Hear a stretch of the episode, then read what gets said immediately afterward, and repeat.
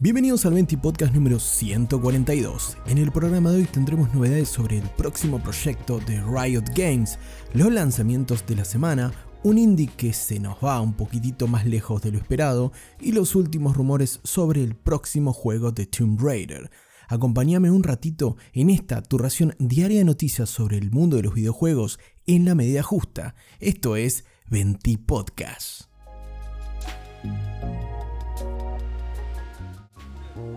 La primera noticia del día de hoy trata sobre el próximo gran proyecto de la gente de Riot Games. Hablamos de Project L, porque sí, este juego aún no tiene un título definitivo, pero se trata de uno de los grandes títulos, uno de los grandes proyectos que Riot Games prometió años atrás y que poco a poco se fue disipando el humo y vamos encontrando un poquito más de certezas sobre este juego de fighting en el que Riot Games busca ahondar en un terreno en el que no han trabajado anteriormente y por el cual se han nutrido de diferentes especialistas de la industria para poder entregar un producto de buena calidad. Este lunes la compañía compartió un pequeño video de Developer Diary comentando algunas novedades sobre este Project L y sin duda lo más importante es confirmar que el juego va a ser free to play, algo que no es una completa sorpresa viniendo de Riot Games, pero teniendo en cuenta que sus últimos proyectos como Ruined King no habían sido eh, free to play, es decir, en gratuitos.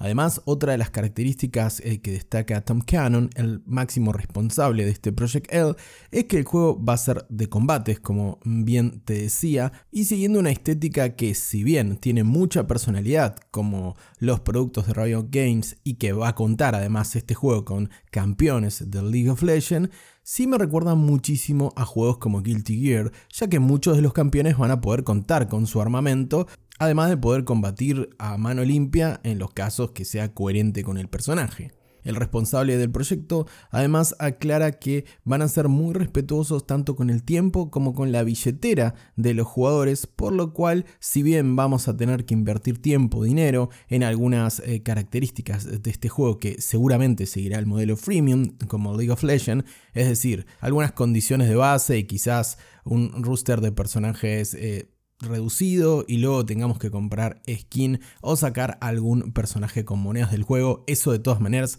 aún no está confirmado, pero aún así es importante que destaquen esto de respetar nuestro tiempo, es decir, no nos obligarán a farmear de forma ridícula o a poner mucho dinero de entrada para poder contar con un producto más completo. Sí, sí, te estoy mirando a vos, Street Fighter 5, como la cagaste en su momento.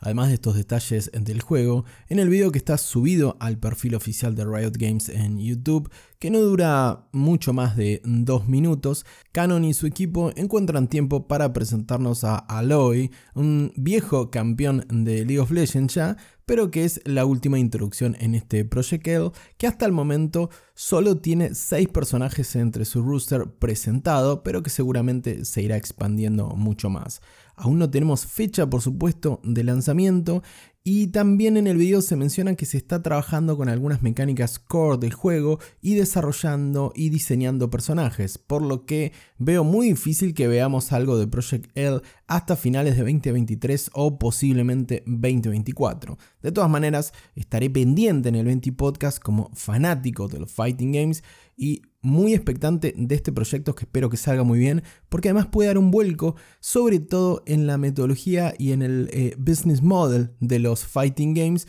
con esto de entregar un juego freemium de alta calidad y no lo que estamos acostumbrados hace años, que es entregarnos un juego de 50, 60 dólares y después tener que pagar por cada personaje. Realmente es un poco boomer lo que voy a decir, pero extraño la época en la que de última te pagaba por el juego completo una vez y todo lo demás lo sacaba con tiempo de juego, que si el juego está bueno, horas le voy a dedicar. Allá van mis cientos de horas en Dragon Ball Fighters y toda la plata que me gasté en cada uno de los packs. Sí, sí, hablo de packs de actualización de personajes para un juego de lucha, eh, no me malinterpretes. La siguiente no es una buena noticia, pero es un tipo de noticia a la que estamos acostumbrados últimamente en el mundo de los videojuegos. Sí, cartelito amarillo. Hablamos de retraso. Esta vez le tocó a Season el indie de Scavengers Studios, los responsables de Project Winter, un Battle Royale que ya ha cerrado sus puertas hace un tiempo y que en este caso Scavenger Studios se ha, se ha, puesto, se ha puesto manos a la obra con este título hace un par de años ya, en un título que nada tiene que ver con el género Battle Royale, sino que encarnamos a una joven mujer que va a hacer una travesía en bicicleta por diferentes eh, regiones y va a ir descubriendo a través de un viaje de tipo contemplativo diferentes historias y personajes que le ayudarán, digamos, a su recorrido en este season, con un estilo artístico muy refinado realmente, con tonos cálidos en su paleta de colores que acompañan un poco lo que puede ser la experiencia de Season, que en principio me hace acordar a otro pequeño indie que jugué el año pasado, si no recuerdo mal, llamado Lake, que también era así como un juego de recorrer eh, con mecánicas más bien de Walking Simulator y de cuestiones de simulación de vida por momentos, eh, simplemente para contemplar la historia, los personajes y tomarnos una pausa en el mundo de los videojuegos tan lleno de tiros y de hachas, como digo siempre, y nunca, nunca está de más este tipo de propuestas. Lamentablemente, Season se esperaba que llegue en algún momento de lo que resta de 2022, pero el equipo de Scavengers Studios ha comunicado hoy que tienen que pulirlo un poco más y que va a llegar en el primer trimestre de 2023 es una pena que no tenga una fecha más exacta o más precisa porque esto puede anticipar quizás algún retraso más, aunque esperemos que no sea el caso. Tengamos en cuenta que Scavengers Studio, como te decía hace un par de años, que ya está trabajando en Season, pero tuvo un fuerte cimbronazo debido a las denuncias de acoso que recibió su CEO y cofundador, el señor Simon Darbo. Aunque bueno, lo de señor creo que le queda un poquito grande a Darbo porque tuvo acusaciones de propasarse, pasarse de la raya y generar un ambiente completamente eh, tóxico, de embriagarse muy a menudo y tener actitudes violentas, de manosear aparte del personal de Scavengers Studio, el personal femenino y realmente otra historia lamentable dentro del mundo de los videojuegos que también pasa en los estudios indie ya que esto no está reservado solamente para grandes y diabólicas corporaciones, sí, en equipos de 30 a 40 personas siempre puede haber una persona así, lamentablemente, y en este caso lo que es peor, el cofundador o CEO de una compañía, con lo que implica eso y las dificultades para el personal de poder denunciarlo, ya que entre otras cosas en la historia reciente de Scavengers Studios,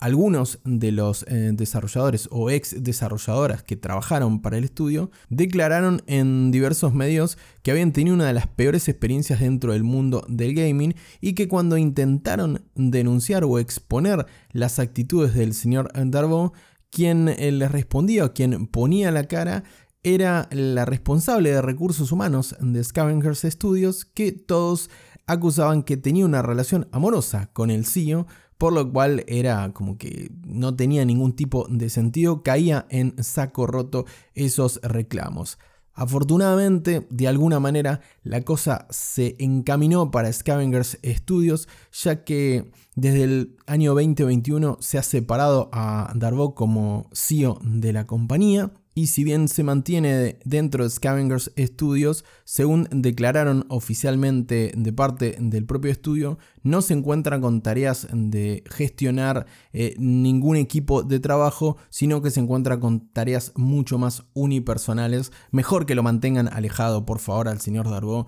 de las, de las mujeres y del resto del personal de Scavengers Studios. De todas maneras, por supuesto, estará la lupa cuando salga este juego y estarán pendientes los medios internacionales sobre el comportamiento del estudio en general para con eh, su personal. Esto, por supuesto, que terminó afectando a su último gran proyecto. Hablamos de Season, aunque por supuesto esto es una nota completamente menor respecto a todos los a todos los problemas que ocasionó con estas actitudes tan tóxicas el máximo responsable de este estudio canadiense. Esperemos en primer lugar que las condiciones hayan cambiado y de no ser así que se puedan denunciar, por supuesto, para que nadie sea sometido a trabajar en condiciones tóxicas o a sufrir abuso de ningún tipo y que por otro lado quienes continúen trabajando en Scavengers Studios puedan sacar adelante este lindísimo indie que por supuesto pasa a un segundo plano hablando de temas tan, tan graves como lo son el abuso, pero por aquellas personas que han trabajado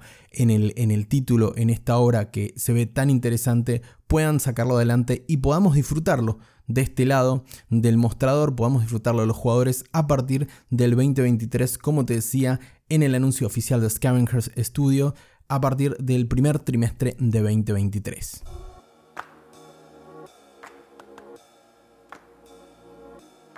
Pasamos ahora sí a una noticia mucho más agradable, aunque no, para, para, no es una noticia, sino que vuelve el momento Humito Ueda. Sí, en este caso a través de un leak que se difundió en el podcast Sacred Symbols y lo levantaron diferentes medios y ahora te lo voy a comentar en el Venti Podcast. Se trata de un leak que este podcast menciona que tuvo acceso a un script del casting para las actuaciones de voz del próximo proyecto de Tomb Raider.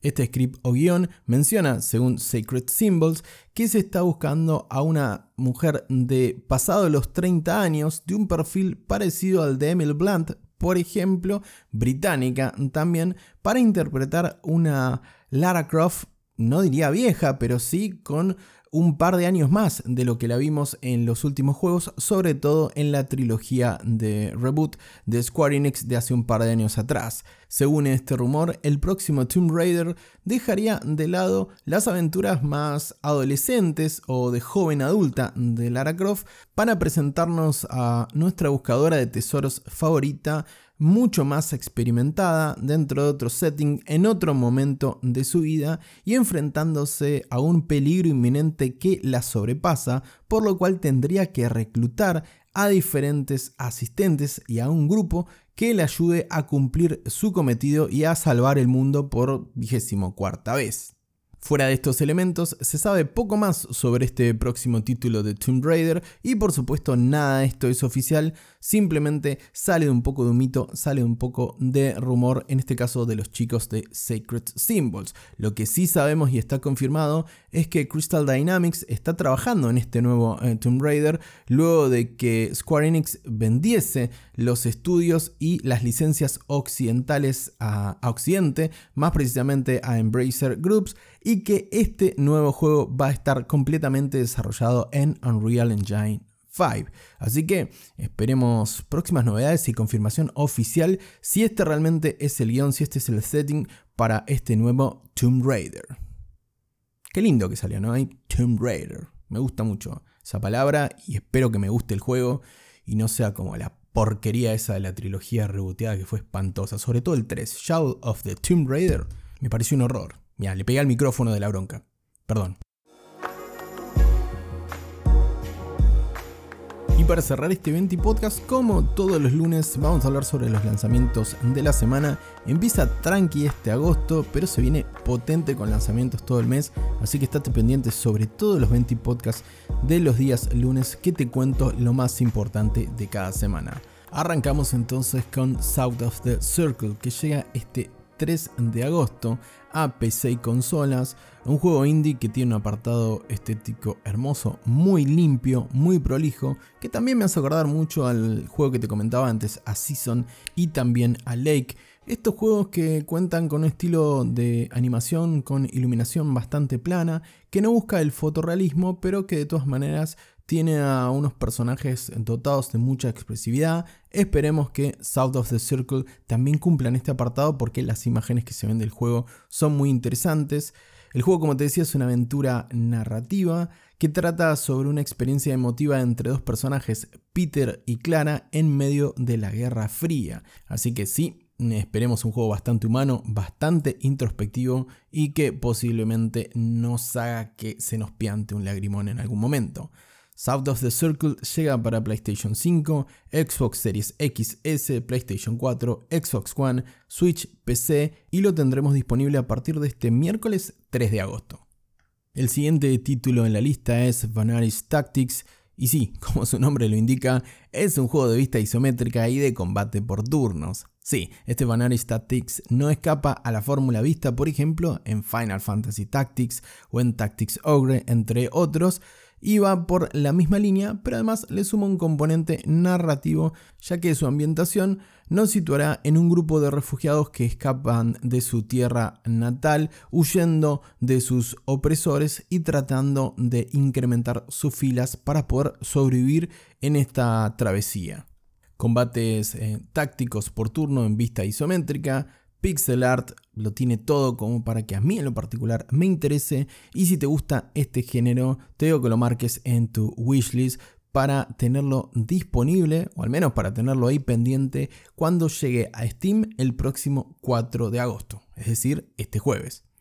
Y por último, también este jueves y para PC llega Hard West 2, la continuación del título de 2015, otro título de combate táctico y de estrategia pero en este caso en las profundidades del antiguo oeste, en el cual una banda de hábiles forajidos intentará darse con el botín de un tren fantasma del legendario Ghost Train de este Hard West 2 que combina combates por supuesto del lejano oeste eh, tácticos eh, por turnos también con poderes sobrenaturales y una ambientación bastante bastante spooky y bastante esotérica también por qué no me recuerda muchísimo a Weird West, también otro juegazo de este en 2022. Así que, de nuevo, si te gustan los combates por turnos, si te gusta la estrategia y te gustó, por ejemplo, Weird West, o pienso también en Desperados 3, otro gran exponente del género eh, western, o mejor dicho, de la ambientación western dentro del género de estrategia o combates por turnos apuntate este Hard West 2 que llega también el jueves 4 de agosto, en este caso solamente a PC a través de Steam y que además cuenta con demo disponible si no me equivoco. Bueno, anda a chequearlo de Steam si te interesa este, este género porque se ve, se ve muy interesante este Hard West 2. De esta manera concluimos un nuevo 20 podcast, el 142. Te agradezco mucho por estar del otro lado te invito a que me dejes tu follow si me escuchas en ebooks o en Spotify, así me ayudas a hacer crecer este pequeño espacio. Y también te invito, si sos jugador de PC, a que chusmees en mis perfiles de Twitter y de Instagram en arroba en ambos dos